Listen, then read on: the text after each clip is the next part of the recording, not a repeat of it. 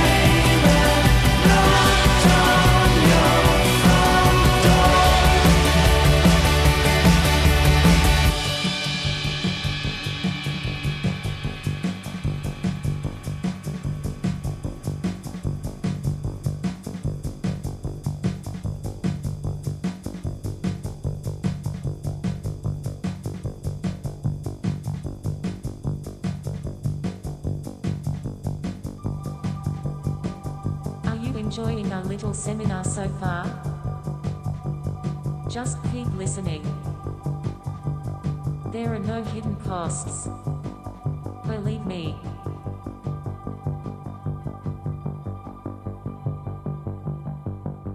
This is Your Life, Get Well Soon hier in der Literaturstunde von MDR Kultur unter Büchern mit den Empfehlungen der Woche. Auch wenn jedes Jahr zahllose englischsprachige Romane ins Deutsche übersetzt werden, sind die australischen Titel darunter ziemlich überschaubar. Dabei beschäftigen die Autoren und Autorinnen dort oft ähnliche Themen wie in anderen Ländern, also die Auseinandersetzung mit der eigenen Geschichte zum Beispiel oder die Kluft zwischen Stadt und Land. Letzteres ist Thema eines ziemlich clever erzählten Krimis, der in Australien ein Bestseller war und jetzt bei uns erscheint. Dinge Dinge, die wir brennen sahen von Haley Scrivener. Tino Dahlmann stellt den Roman vor. Die australische Kleinstadt Durton oder Dirt Town, also Drecksstadt, wie sie die Bewohner selbst nennen, ist ein Ort, der im Verschwinden begriffen ist. Es gibt kaum Arbeit, Drogenprobleme und nur wenige Möglichkeiten, sich die Zeit zu vertreiben. Dann wird in Durton ein Kind vermisst, die zwölfjährige Esther Bianchi. Dass das Mädchen tot ist, erfährt der Leser gleich auf den ersten Seiten. Offen bleibt, wer dafür verantwortlich ist. Detective Sergeant Sarah Michaels wird gemeinsam mit einem Kollegen nach Durton geschickt, um sich des Falls anzunehmen. Die Polizeibeamtin trägt dabei ihr eigenes Problem mit sich herum. Sarah ist frisch getrennt von ihrer Freundin Amira. Schuld daran ist auch der stressige Job. Sarah hatte oft darüber nachgedacht, was aus ihr geworden wäre, wenn sie nicht zur Polizei gegangen wäre. Während sie auf einen Platz an der Polizeischule wartete, hatte sie sich im Jobcenter gemeldet und dort ein Mädchen kennengelernt. Sarahs Vater war gerade gestorben. Kurzerhand war sie zu dem Mädchen auf die Farm ihrer Eltern an den Stadtrand von Canberra gezogen. Sie hatten viel gesoffen und wenig geschlafen. Sie hätte bleiben, sich um die Schafe kümmern können. Ich hab keinen Bock auf Bullen, hatte das Mädchen ihr zum Abschied gesagt. Wie viele Frauen hatten Sarah deswegen schon den Laufpass gegeben? Sie hatte längst aufgehört zu zählen. Dass ein guter Kriminalroman immer auch ein Gesellschaftsroman ist, ist ein Allgemeinplatz. Dass die Grenze zwischen beiden Kategorien fließend ist, hat zum Beispiel der US-amerikanische Autor Richard Price gezeigt, der auch an der grandiosen TV-Serie The Wire beteiligt war. Haley Scriveners Roman steht in dieser Tradition. Er widmet der Ermittlerin ebenso viel Aufmerksamkeit wie den Bewohnern von Dörten, allen voran den Kindern. Sie kommen einzeln und auch als zu Wort, der in der Wir-Form spricht. Jahre später erinnern sich die Kinder zum Beispiel an jenen brütend heißen Tag, an dem Esther Bianchi verschwunden ist. Der Sommer hatte noch nicht begonnen, aber die Stadt hatte bereits einen Sonnenbrand, bei dem sich die Haut schälte. Die betonierte Hauptstraße heizte sich auf wie ein Ofen. An der Fassade des Zeitungsladens rollte sich die Farbe auf und blätterte ab. Farbplättchen wirbelten im Wind und übersäten die Straße zur Schule mit weißen Flecken. Es gab einen Fish-and-Chips-Imbiss, aber einer unserer Väter fand, dass ein Laden, der mehr als 300 Kilometer vom Meer entfernt lag, sich nicht Fish-and-Chips-Imbiss nennen sollte. Daher hieß er bei uns einfach Frittenbude oder Fribu. Dass der Roman vor allem die Kinder und ihre Perspektive in den Mittelpunkt stellt, sorgt für Spannung. Denn aus ihrem Blickwinkel erlebt der Leser die alltäglichen Tragödien der kleinen Stadt. Es geht um die Streitereien der Eltern, Alkoholprobleme und Gewalt zu Hause. Scrivener zeigt aber auch die typisch australischen Aspekte solcher Städte, etwa den groben und einfältigen australischen Kerl oder die koloniale Vergangenheit des Landes. Sarah war davon ausgegangen, dass Mord in einer kleinen Stadt wie Durton so gut wie nie vorkam. Tödliche Verkehrsunfälle oder Unfälle auf Farmen, die erlebten die Kinder vermutlich öfter, aber Mord? Dann musste sie an etwas denken, das Amira mal zu ihr gesagt hatte. Baby, überall passieren schlimme Dinge. Wir sind in Australien. Denk mal daran, auf wessen Land wir stehen. Die Katastrophe hat nie aufgehört. Dinge, die wir brennen sahen, ist ein Kriminalroman, an dem alles überzeugt. Das zugegebenermaßen etwas trostloses Setting, die plastisch gezeichneten Figuren und der clever konstruierte Plot. Detective Sergeant Sarah Michaels hat hoffentlich noch einige Fälle zu lösen. Man möchte ihr gern dabei folgen. Tino Dahlmann über Dinge, die wir brennen sahen von Haley Scrivener ist im Eichborn Verlag erschienen und wurde von Andrea O'Brien aus dem Englischen übersetzt. Once I enjoyed your company. All the perks it brings, crowns and jewels and flattery. Dining with the kings, starring as your favorite singer. Before we say goodbye, can you see a middle finger rising to the sky?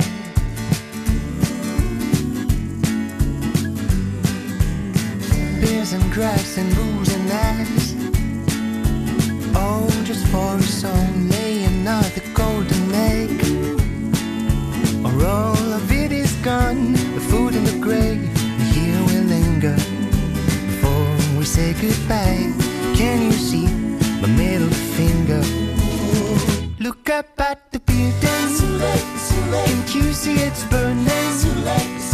The end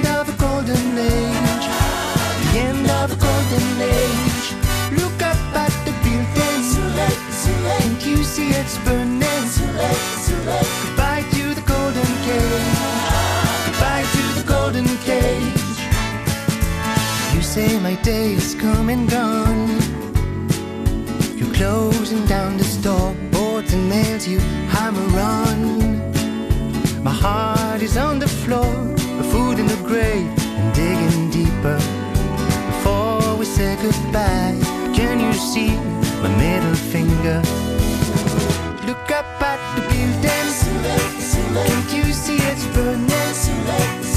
The end of a golden age, a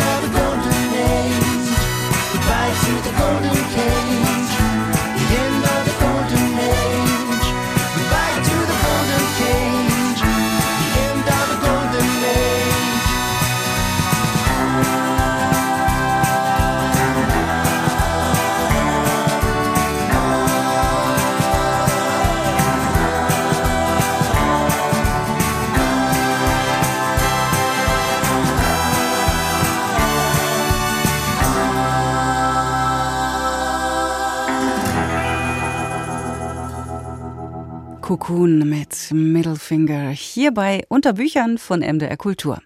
In der Literatur, da fanden sich die ersten Spuren der Pandemie schon, da steckten wir noch mitten in den Lockdowns, mussten in geschlossenen Räumen noch Masken tragen und uns regelmäßig testen. Thea Dorn veröffentlichte damals zum Beispiel ihren Thesenroman Trost und schnell war auch die britische Autorin Ellie Smith. Ihr Roman Companion Piece erschien im Mai 2022.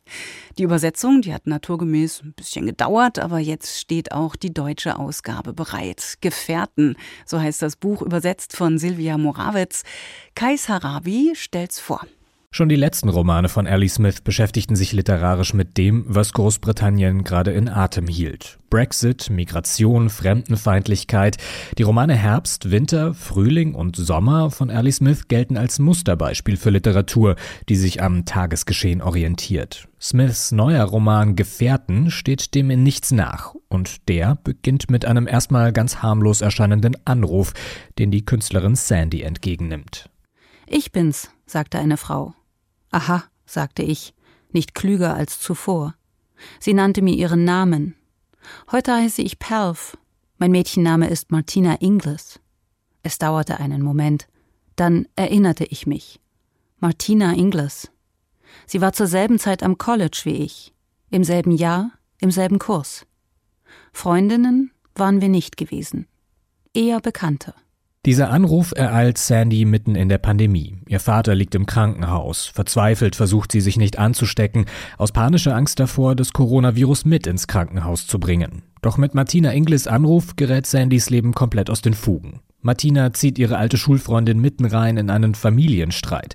Wechselweise quartieren sich Kinder und Martina bei Sandy ein und irgendwann taucht auch der Mann auf und überlegt gleich die ganze Straße als Immobilieninvestment zu kaufen.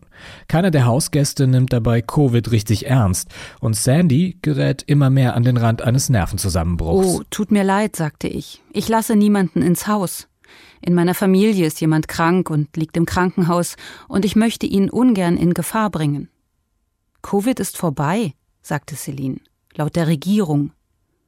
Sie war einiges jünger, als ich zuerst gedacht hatte, wurde mir klar. Ja, aber Behauptungen und Realität unterscheiden sich oft doch erheblich, sagte ich. Wir sind nicht krank, sagte Celine.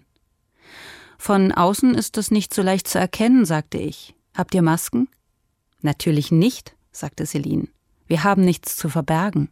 Gefährten ist ein Roman geworden, wie man ihn von Smith in den letzten Jahren gewohnt ist. Nah am Tagesgeschehen, geschrieben mit der Haltung von jemandem, der die Nachrichten liest und dabei einfach nur noch mit dem Kopf schütteln kann. Der Roman ist mitten in der Pandemie entstanden, als die britische Regierung mit einer völlig verkorksten Politik und dem Partygate-Skandal von sich reden machte. Smith bringt dieses Gefühl, mit dem man in dieser Zeit Nachrichten gehört hat, perfekt auf den Punkt. Hi, sagte sie. Wie schön von dir zu hören. Wie geht es dir? Was macht das Herz deines lieben Vaters? Könnte schlimmer sein. Wann gedenkt deine Familie, mein Haus zu verlassen? sagte ich. Könnte hier auch schlimmer sein, sagte sie. Wir halten uns so fern von Rory, wie es geht. Ich zumindest. Aber es ist mühsam, wenn es nur das eine Badezimmer gibt. Ihr könntet jederzeit alle miteinander heimfahren, in eure eigenen wunderschönen großen Häuser, sagte ich. Covid Überall auf meinem Mobiliar ist das Letzte, was ich wollte, sagte sie. Ali Smiths letzte Romane waren stets auch von der Frage geprägt, wie man sich in Zeiten der endlos erscheinenden Krisen seinen Optimismus bewahren kann. Diese Frage stellt Smith auch in Gefährten und zeigt, es ist harte Arbeit, vor allem in einer Gesellschaft, in der so viel schiefläuft und in der so viele Menschen nur noch an sich zu denken scheinen. Immerhin, ihre Protagonistin findet Trost in der Literatur und Smiths Leserinnen und Leser vielleicht in ihrem neuen Roman.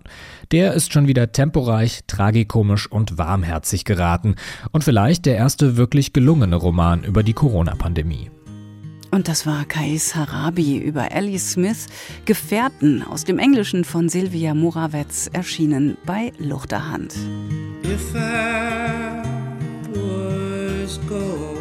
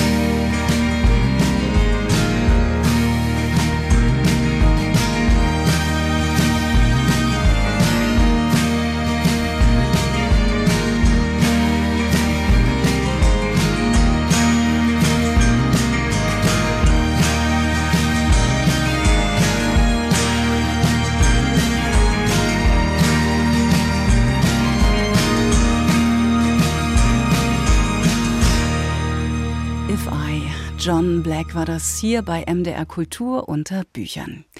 Das kleine Land, die DDR, hatte 15 Bezirke, hungern musste niemand, aber so bunt wie hinter oder vor der Mauer, wie man sieht, ging es nicht zu. Ein Staat mit vielen sozialpolitischen Maßnahmen, die die jungen Leute trotzdem nicht so recht an Partei und Regierung binden konnten.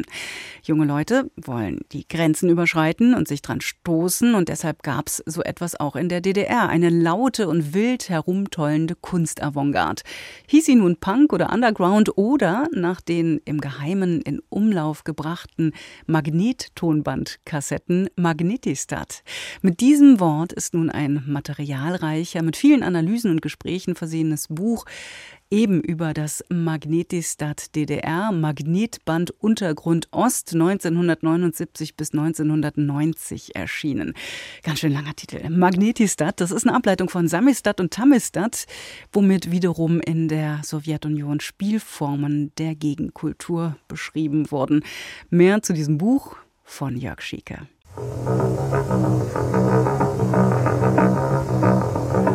In Texten und Gesprächen kommen sie alle noch einmal zu Wort. Conny Schleime und Annette Gröschner, Christoph Tannert und Bert Papenfuß, Gabriele Stötzer und Flake Lorenz und viele andere. Auf der verzweifelten Suche nach uns selbst waren wir innerhalb der DDR permanent republikflüchtig. Die Gassen und Seitenpfade gehörten den Träumern, den Verzweifelten, den Suchenden, den schon Verlorenen. So fasst es in diesem Buch Ronald Galenza zusammen, in der DDR Radiomann und über Jahre ein Begleiter eben auch der Untergrundleute.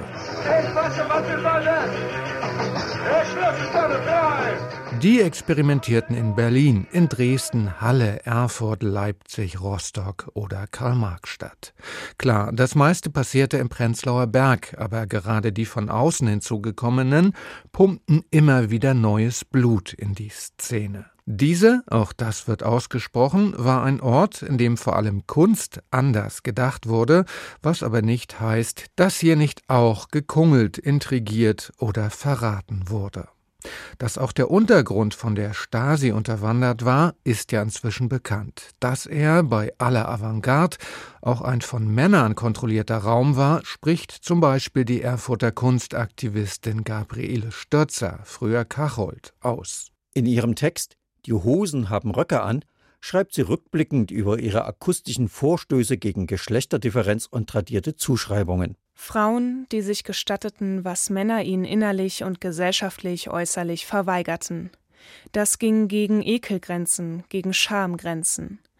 Hassgefühle, Eifersucht, Verachtung, alles kam heraus und gehörte plötzlich zum Leben. In den Kellern der Erfurter Innenstadt probten die drei Frauen die Konzentration auf ihre Körperlichkeit, mit der Freisetzung von Energie sollte der Weg zur Selbstbefreiung durch Musik geebnet werden. Ein ähnliches Konzept, zumindest was die Selbstbefreiung betrifft, hier aus der Perspektive des Mannes, mag den nach seinem Tod berühmt gewordenen Matthias Bader-Holst umgetrieben haben. Wer in Halle in den 1980er Jahren seine Auftritte erlebt hat, erinnert sich bis heute daran. So wie Flake Lorenz, der vor seiner Rammstein-Karriere in verschiedensten Ostberliner Untergrundbands dabei war. Ich habe mit ihm nie ein ernsthaftes Gespräch geführt.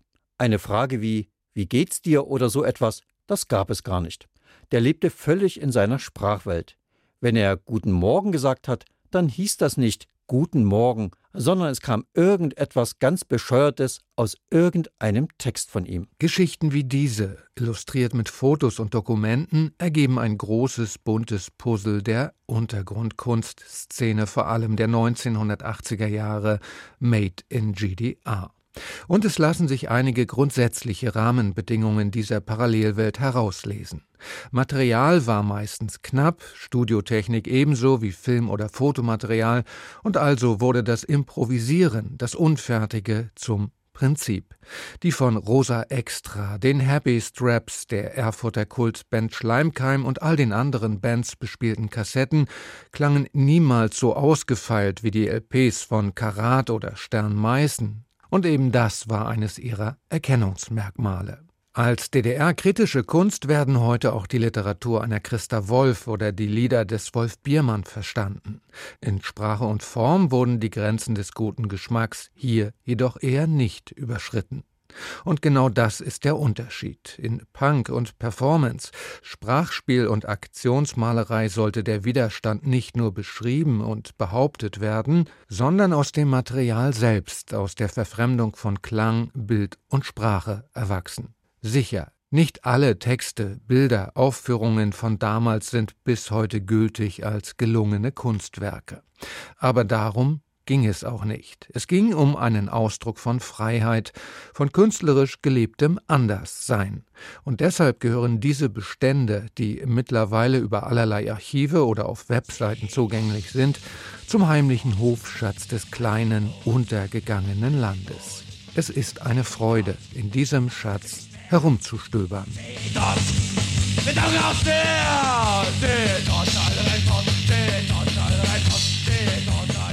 Jörg Schieke war das über Magnetistat DDR, Magnetband Untergrund Ost 1979 bis 90.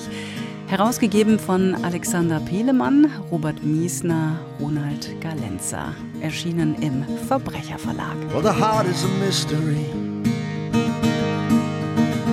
Stumble out of bed each day and struggle to be free. Stood by an ocean raging blue. Big wave cracked the sidewalk and I fell down there with you. I fell in with you.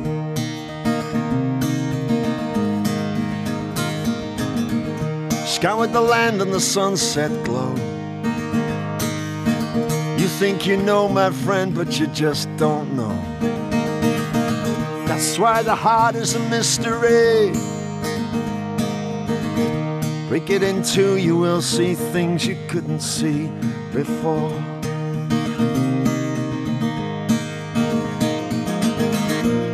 I searched for you, found and lost you on the way. I've searched for you over the hill of a better day. I've searched for you every mile I couldn't comprehend. I've searched for you, I'll do it again. We should only frame you in a metaphor not cast you off in our own image anymore. Big questions etched across that great, big, beautiful sky. It's the weight and the reason of everything we'd like to know. Don't you know? And I searched for you, found and lost you on the way. I've searched for you over the hill of a better day. I've searched for you every mile I couldn't comprehend. Search for you, I'll do it again.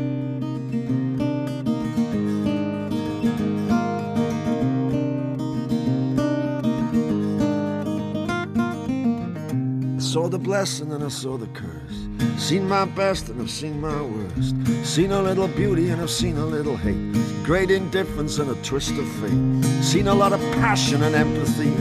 Power and the greed of the me, me, me. Seen a lot of suffering, seen a lot of good. Felt the big life love of a neighborhood. A needle in the arm and the sadness grow. Holy and the hidden and the outcast soul. Seen a lot of surplus, but in the wrong place. In the eyes of the broken, I thought I saw your face. Search for you, found and lost you on the way. Searched for you over the hill of a better day. Searched for you, stranded here in a passion play. I've searched for you, just give me a sign, I'll be there straight away. I searched for you, stood in line till I don't know when. I searched for you, every mile I couldn't comprehend. I searched for you, I'll do it again and again and again. I'll do it again.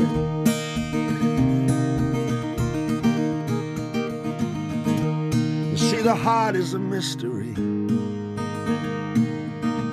Stumble out of bed each day, let's struggle to be free. And stand by the ocean raging blue.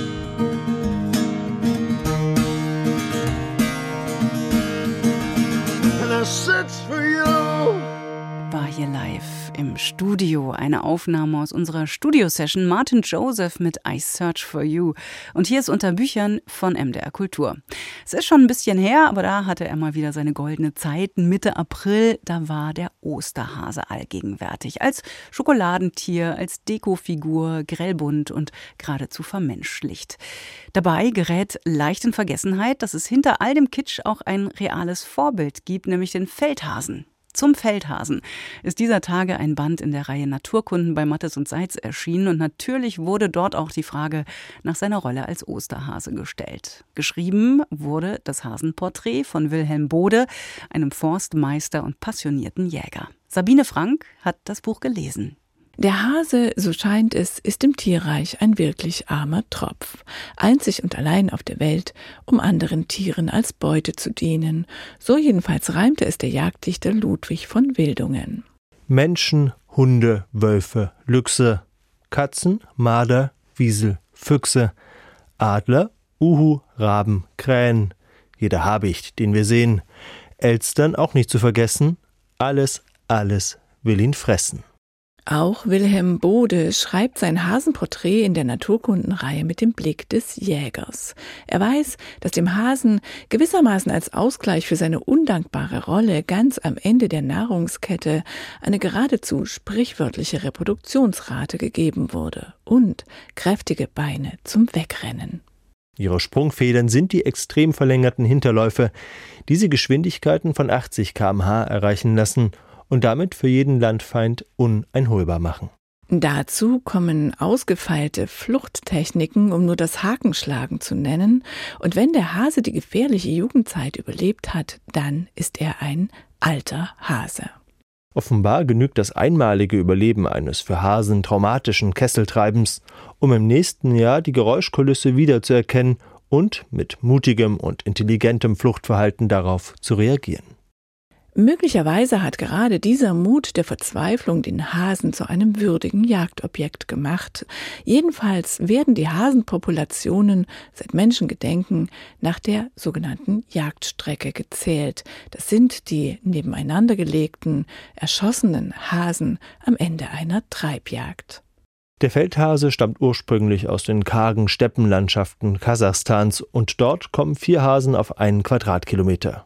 In einer fruchtbaren Bördelandschaft mit Ökolandbau sind es immerhin 40 Individuen. Dieser Befund illustriert eindrücklich, was es heißt, wenn ein Wildtier ein Kulturfolger ist. Aus den kargen Steppen ist der Hase den Bauern nachgewandert. Die höchste Dichte gab es ab Mitte des 19. Jahrhunderts, als durch Landwirtschaftsreformen und Neuerungen wie Rotklee oder Stickstoffdünger die nachhaltige Kleinbauernwirtschaft in Blüte stand. Es war eine ganze Palette dieser agrikulturellen Vorteile wie der intensive Fruchtwechsel mit Hackfrüchten, die zersplitterten Besitzstrukturen mit ihren Feldgehölzen, das rege Mosaik an Blattbrachen, Dauerweiden und Grünland sowie vieles mehr, was dem Hasen sein regelrechtes Schlaraffenland erschuf. Der Feldhase ist ein Zeuge im Auf und Ab der Agrarentwicklung über hunderte Jahre hinweg. Der endgültige Einbruch der Populationen kam mit Glyphosat, mit dem all die artenreichen Wildkräuter totgespritzt werden, die nicht umsonst den Namen Hasenapotheke tragen. Hasen, die in dieser verarmten Kultursteppe überleben, verlieren in den wenigen Stunden der Ernte ihren gesamten, ohnehin extrem einseitigen Lebensraum und müssen ihn verlassen, um nicht auf offenem Felde zu verhungern bleibt noch das Grünland mit seinen nahrhaften Knospen der Löwenzahnblüten. Dort auf den Wiesen liegt wohl auch der Ursprung der Geschichte vom Osterhasen. Denn jetzt, in den Wochen um die Ostertage herum, ist die einzige Zeit im Jahr, in der man den Hasen sehen kann. Die im späteren Jahresverlauf nachtaktiven Jungtiere treibt es jetzt auf die zart sprießenden Wiesen. Dort sind sie auf dem noch kurzen Gras gut zu sehen. Märzhasen eben. Dieses Bild von Fruchtbarkeit und Lebensfreude wird wohl dazu beigetragen haben, dass ausgerechnet der Hase zum Symboltier für das Osterfest geworden ist. Sabine Frank war das über Hasen, ein Porträt von Wilhelm Bode, erschienen bei Mattes und Seitz in der Reihe Naturkunden, herausgegeben von Judith Schalansky.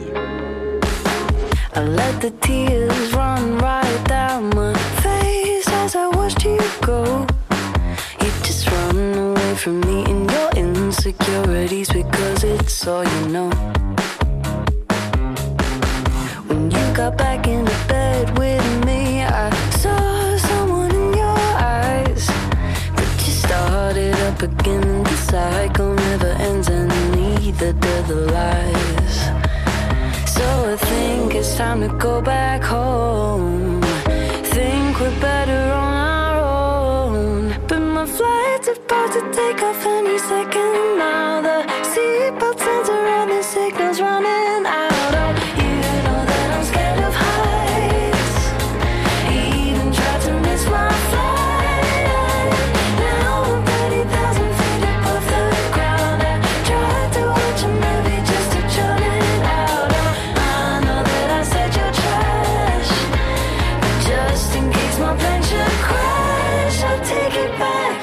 heard you screaming my name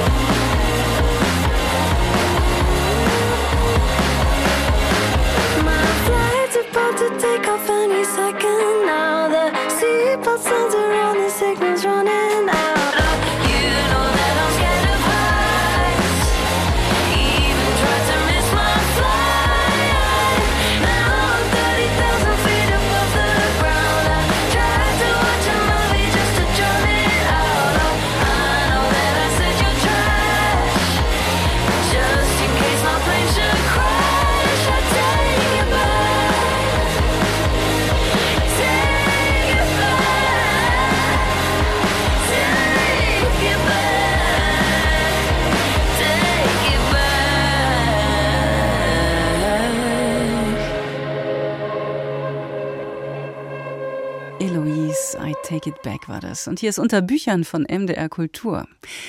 Der junge Literaturclub Graz trifft Leipzig sprach hinter den Kulissen des Auftritts auf der Gastlandbühne Österreich zur Leipziger Buchmesse über Literatur, über Literaturbetrieb und das Fach Germanistik an den Universitäten. Initiiert wurde dieses Projekt von der österreichischen Germanistikstudentin Lisa Höllebauer. Die 28-Jährige, die sprüht für Engagement und Ideen für den Literaturbetrieb. Erst im vergangenen Jahr gab sie die Anthologie Erzählen gegen Armut mit Beiträgen unter anderem von Clemens Setz heraus, veranstaltet er außerdem den Workshop Writers in Climate Crisis und ist zurzeit selbst Stipendiatin des Kunstraums Steiermark. Marit Heuss stellt uns die Initiative Der Junge Literaturclub Graz trifft Leipzig vor. Ich bin einfach fasziniert von Literatur und ich habe, ich brenne dafür und habe ein Feuer dafür und mag möglichst viele Leute damit anstecken. Die Germanistikstudentin Lisa Höllebauer aus Graz ist die Erfinderin des jungen Literaturclubs Graz trifft Leipzig.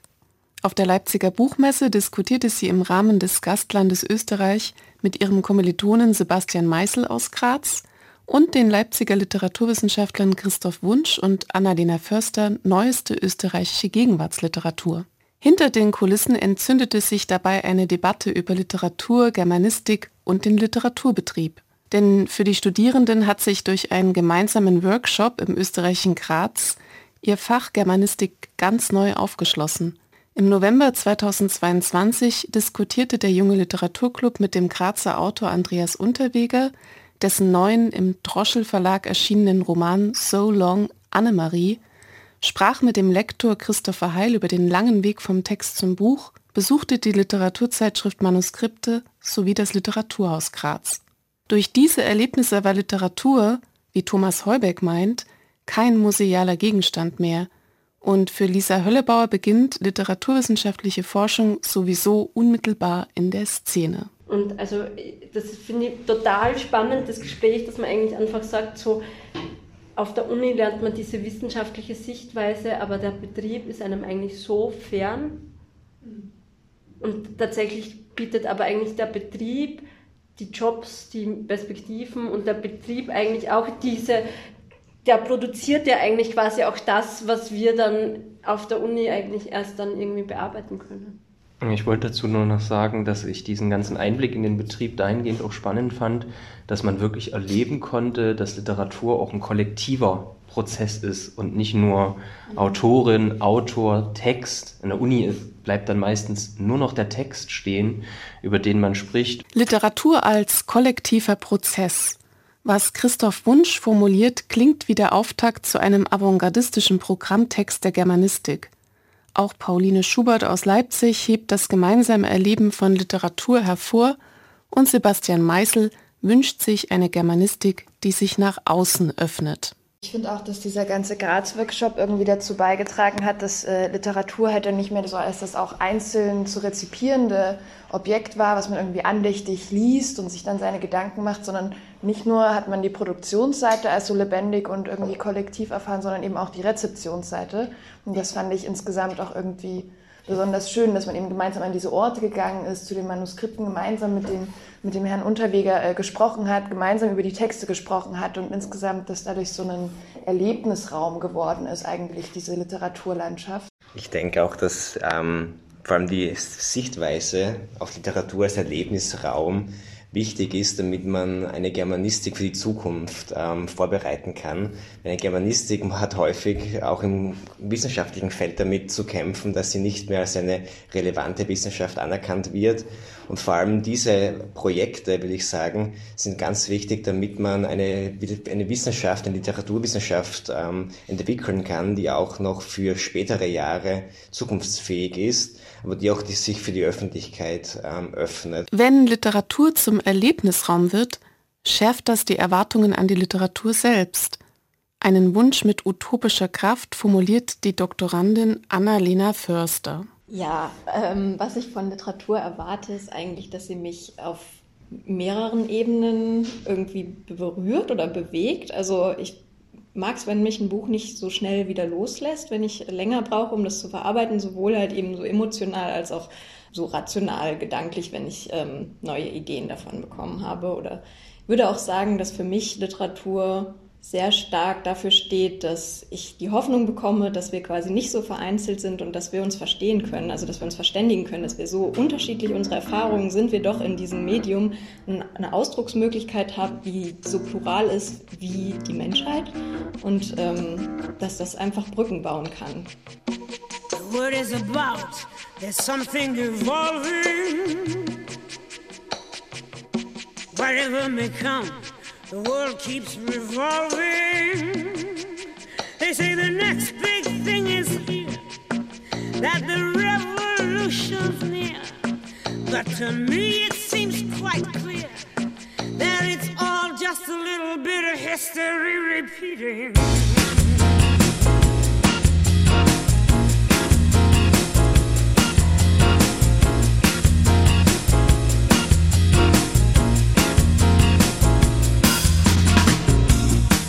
People shout,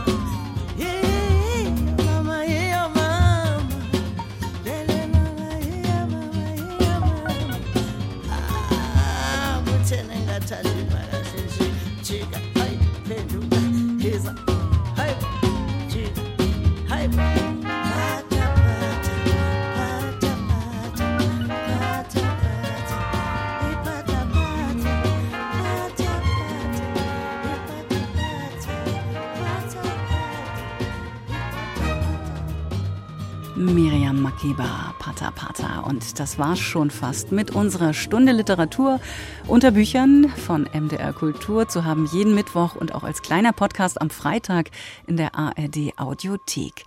Heute ging es um Buchempfehlungen für den Sommer und damit nicht genug. Eine ganze Bücherempfehlungskiste, die habe ich letzte Woche im Literaturhaus in Halle aufgemacht. Ich war dort auf Tour-Stop mit dem Bücherbauwagen und im Gespräch mit dem Literaturhausleiter Alexander Suckel. Da ging es um unsere Lieblingsbücher für den Sommer. Unter anderem Simon Rushdie, Olga Tokarczuk, Peter Stamm oder auch Asta Nielsen. Genau, der Filmstar. Die hat nämlich auch Erzählungen geschrieben. Das komplette literarische Roulette mit Sommerbuchempfehlungen gibt's im Unterbücher Podcast in der ARD Audiothek. Das als kleiner Tipp. Viel Spaß dabei und bis nächste Woche. Ahoi, sagt Katrin Schumacher. Gutes Lesen.